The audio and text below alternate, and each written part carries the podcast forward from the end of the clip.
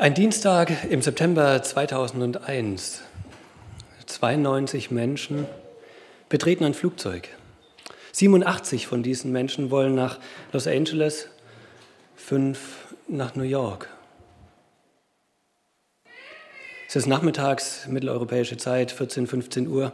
Ich sitze eigentlich am Computer, äh, chatte damals über ICQ, StudiVZ. Ähm, und da hat sich eine Nachricht schlagartig wie ein Lauffeuer rum gesprochen, sodass ganz viele andere Leute, inklusive mir, den Computer beiseite gelassen hatten, sondern damals noch den Fernseher angeschalten. Erschüttert waren über das, was man dann wahrgenommen hat. Zwei, zwei Flugzeuge, zwei Türme, viel Rauch, viel Staub und vor allem ganz, ganz viele Tote.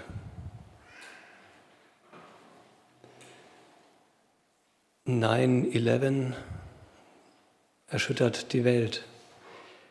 Terror kommt so nahe, wie er vorher nicht vorstellbar nahe war.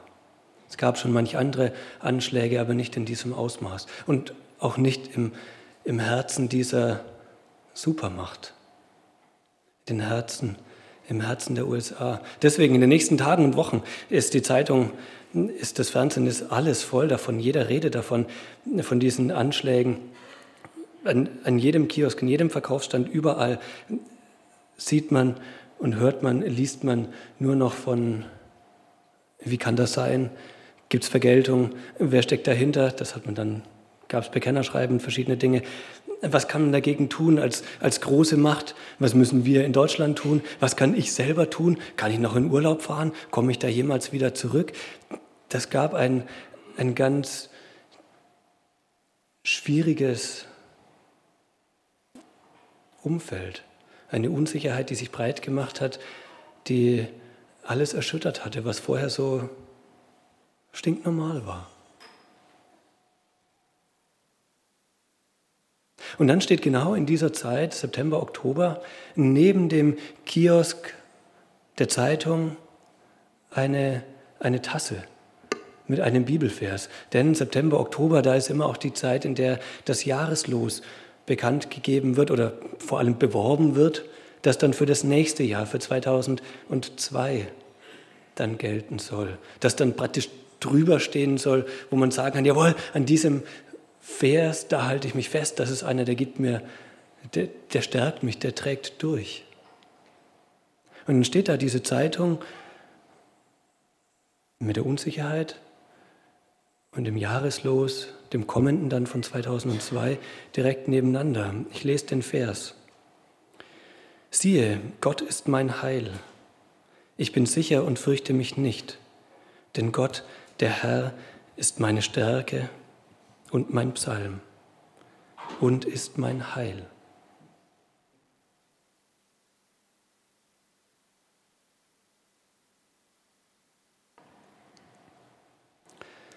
Manchmal gibt es Einschläge im Leben, die, und das ist logisch, ein Einschlag, den erwartet man nicht. Der trifft einen, aber ganz schön, haut einen um. Sicherheit habe ich nicht in meiner Hand. Geht nicht. Noch nicht mal beim Autofahren. Statistisch gesehen Deutschland acht Leute jedes Jahr, äh, jeden Tag, die nicht mehr daheim ankommen oder auf der Arbeit oder beim Einkaufsladen. Acht Leute jeden Tag in Deutschland. Sicherheit habe ich garantiert nicht in meiner Hand. Bewahrung auch nicht. Als Jesaja das den Leuten gesagt hatte, den Israeliten, siehe, Gott ist mein Heil, ich bin sicher, ich fürchte mich nicht, war da alles in Ordnung? Nee, überhaupt nicht. Denn das, was, was er den Leuten vorher gesagt hatte, war,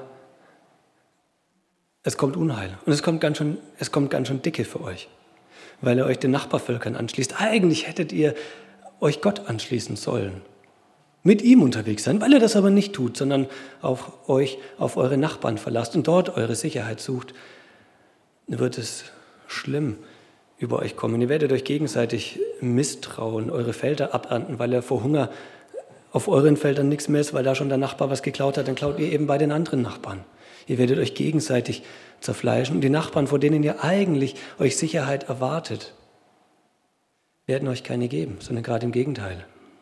Die werden euch unterdrücken, die werden euch bekriegen, ihr werdet Kriege verlieren, ihr werdet Häuser verlieren, ihr werdet umziehen müssen, wegziehen, vertrieben werden. Das, was ihr erwartet, äußere Sicherheit, gibt es nicht bei den Nachbarn. Das können sie, das wollen sie gar nicht. Das werden sie euch auch nicht geben. Das ist das, was er ihnen zuerst sagt. Und da gibt es einen, einen sehr schönen Teil. Und aus diesem sehr schönen Teil äh, kommt dieser Vers. Denn dann sagt, aber danach, wenn das denn so kommt, dann werde ich euch Rettung schicken. Dann werde ich euch einen Messias vorbeibringen, ein messianisches Friedensreich wird dann entstehen. Dann wird da etwas passieren, dass alles andere wieder umkehrt. Dann wird das weggedrückt werden, was da Blödes und schief läuft. Dann wird das kommen, was, was gut ist, so wie ich mir das vorstelle. Dann wird das Friedensreich kommen. Und dann werdet ihr sagen, Gott ist mein Heil. Bei ihm bin ich sicher, bei ihm und bei sonst keinem anderen. Er ist meine Stärke, ihn will ich loben und ihm Loblieder singen. Auch damals schon war dieser Vers aus Leid geboren, aus dem Nichtschönen, aus dem Einschlag ins Leben, das so manches durcheinander gebracht hat. Und für die Israeliten damals war das Zukunftsmusik. Da war das wir erleben es gerade nicht gut. Es wird aber kommen. Das, das Gute, das Schöne. Ja, Gott ist mein Heil. Das wird noch kommen. So war es für die Israeliten damals, Zukunftsmusik. Ist das für uns heute auch noch Zukunftsmusik?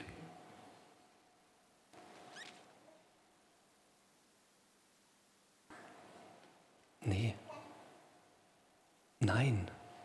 Nein, ist es eben gerade nicht. Warum? Weil es hier heißt, Gott ist mein Heil. Mit Heil kann man, das steht in der lutherischen Bibel, da kommt das Wort noch gut vor, ansonsten ist das nicht mehr der Sprachgebrauch. Heil heißt einfach Rettung. Gott ist meine Rettung. Das kann man ein bisschen leichter verstehen. Und man versteht es vielleicht noch mal ein bisschen schwieriger und doch irgendwie viel leichter, wenn man weiß, was da im Hebräischen steht. Jeshua, und vielleicht fängt es bei dem einen oder anderen schon zu klingeln, wenn man hört Jeshua. Denn Jeshua ist die hebräische Aussprache von, von Jesus. Wenn man den Namen Jesus übersetzt, heißt er Rettung. Gott selber ist meine Rettung. Jeshua, Jesus, das ist er.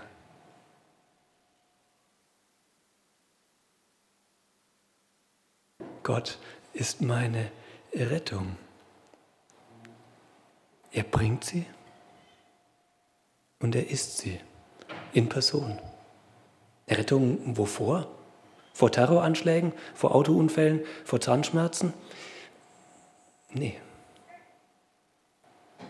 Vor dem nicht, sondern Rettung von meiner, meiner Schuld eine der, der großen Menschheitsfragen. Was, was mache ich denn? Wie, wie gehe ich denn mit meiner Schuld um, mit dem, was mich bedrückt? Wenn ich merke, ich bin eben leider nicht so perfekt, wie ich mir das gerne wünschen würde. Nicht mal meinen Kindern und meiner Frau gegenüber. Ich habe schon manches von denen erzählt. Ähm, gestern, stimmt nicht, vorgestern Morgen, Schule, Kindergarten. Wenn bei mir der Wecker klingelt, ähm, eine Minute später bin ich angezogen und fit. Ich gehe meine Kinder aufwecken und erwarte das Allergleiche von denen. Hm. Diese Gabe hat keiner von denen bekommen. Und das bringt mich aber auf die Palme. Weil ich weiß, das geht. Man kann Wecker klingeln, wach sein, anziehen, zackig. Aber die können nichts davon. Die brauchen ultra lange, bis die angezogen sind, bis ihre Zähne geputzt haben, bis sie mir wenigstens sagen können, was sie zum Festspannen haben wollen, dass ich das schon mal machen kann, damit sie noch ein bisschen liegen bleiben können. Ich dann dann, wenn Feschbar und sowas gerichtet ist, ich sie dann, nachdem sie dann noch drei Minuten länger Zeit hatten, sie wach kriege. Das kriegen sie alles nicht auf die Reihe. Was passiert dann? Ich werde laut. Die werden bockig, ich werde noch lauter, weil die einfach nicht funktionieren. Es hilft auch nicht, sie früher aufzuwecken. Habe auch schon getestet, dass sie noch länger Zeit haben. Es hilft nichts. Morgens bin ich, sind die unausstehlich. Ich selber bin fit. Und dann aber grantig. Und ich habe sie wirklich lieb. Und es passiert nicht jeden Morgen, aber oft. Ich will es gar nicht. Und hinterher ärgere ich mich wieder. Denn ob ich jetzt zwei Minuten früher oder später in den Kindergarten komme oder auch fünf Minuten, was soll's? Und ich habe mir schon oft vorgenommen, das zu lernen. Ich lerne noch. Wie oft habe ich schon mal den falschen Ton getroffen, mein Gegenüber nicht ernst genommen, nur an mich selber gedacht. Und man kann auch ganz, ganz viel anderes aufzählen, wo man, wo ich und vielleicht auch der ein oder andere oder eigentlich alle schuldig werden. Dann ist die große Frage, was mache ich denn damit? Wo gehe ich denn dann hin? Wohin mit meiner Schuld? Wohin denn mit, mit deiner Schuld? Hast du eine Lösung, die besser ist als Alkohol? Eine, einen Ort, der zuverlässiger ist als Wegdrängen? Ruhiger ist als Totschweigen? Was machen mit, mit Schuld?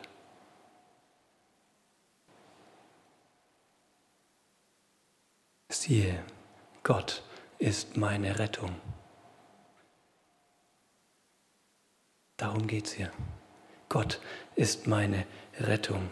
In ihm, in Jesus Christus, habe ich einen Ort. Da habe ich den Platz, wo ich mit meiner Schuld hingehen kann, denn er ist Rettung. Er bringt Rettung.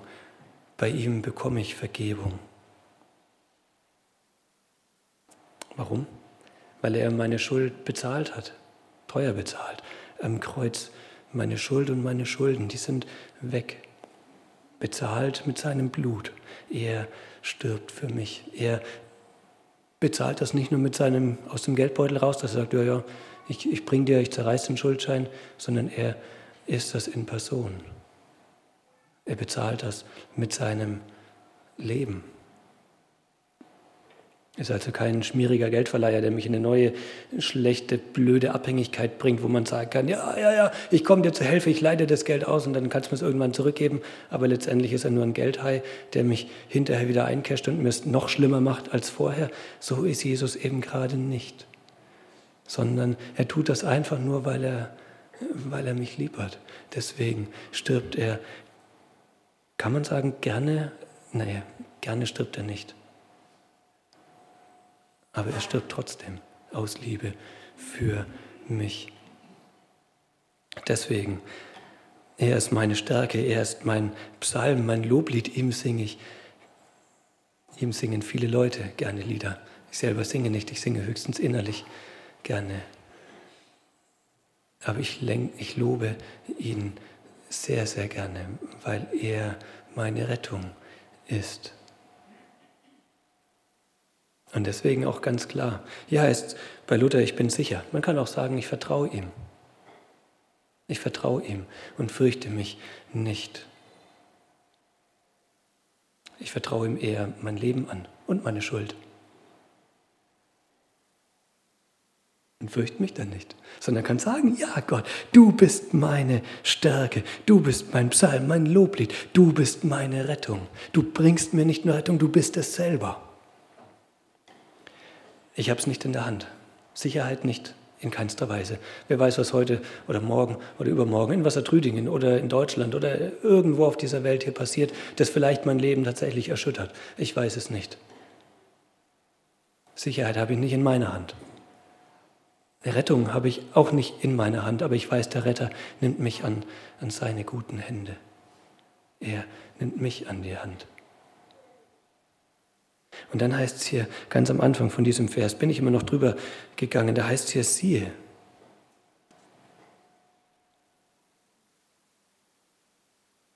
Siehe. Heißt eigentlich nur Obacht, aufpassen. Jetzt kommt gleich was Wichtiges. Kommt auch, Gott ist meine Rettung. Jetzt haben wir gerade aber Taufe vom Jonas gefeiert. Bekommt dann dieses Wörtchen nochmal eine andere Bedeutung? Siehe, schau.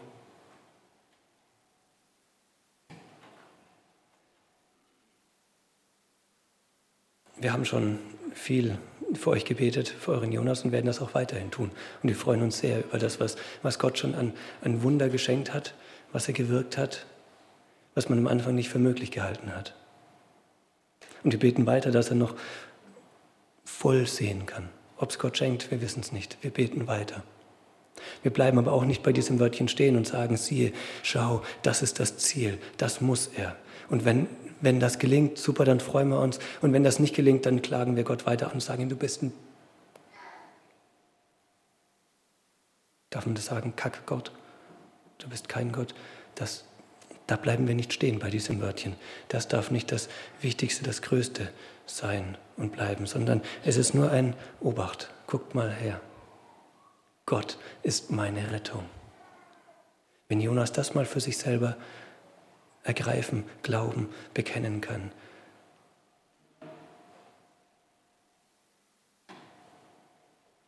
das ist das, worauf es ankommt. Über das andere freuen wir uns über die Rettung freuen wir uns viel mehr. Und die bringt nicht die Taufe. Die bringt nicht ein, ein Wunder, sondern Jesus. Er ist die Rettung. Einer, der mich lieb hat und mir das am Kreuz bewiesen hat. Im Jonas und dir. Jesaja 12, Vers 2. Siehe, Gott ist mein Heil. Ich bin sicher und fürchte mich nicht. Denn Gott, der Herr, ist meine Stärke und mein Psalm und ist mein Heil. Eine wunderbare Zusage und Aussage, mit der kann man leben. In Sicherheit. Bei ihm. Ich bete. Herr Jesus Christus, du bist und bleibst der Retter. Du bringst Rettung. Du bist der Beste, der Größte, der einzige Gott. Wir loben und beten dich an und danken dir für das viele Gute, was du in unserem ganz normalen alltäglichen Leben immer wieder tust. Manches davon merken wir, vieles nehmen wir wahrscheinlich gar nicht wahr. Aber wir, wir danken dir, dass du es gut meinst, dass du gut bist, dass du dein Leben gegeben hast für uns, damit wir mit dir zusammenleben können. Vielen Dank dir. Und gleichzeitig bitten wir dich auch, dass wir auf dieser Erde so leben können, dass es dich ehrt und wir Wegweiser sind zu dir hin und uns nicht erschüttern lassen von dem, was sonst auf der Welt uns persönlich oder auch anderen Leuten noch passiert. Hilf du, dass wir auf dich blicken, dich, den Retter. Amen.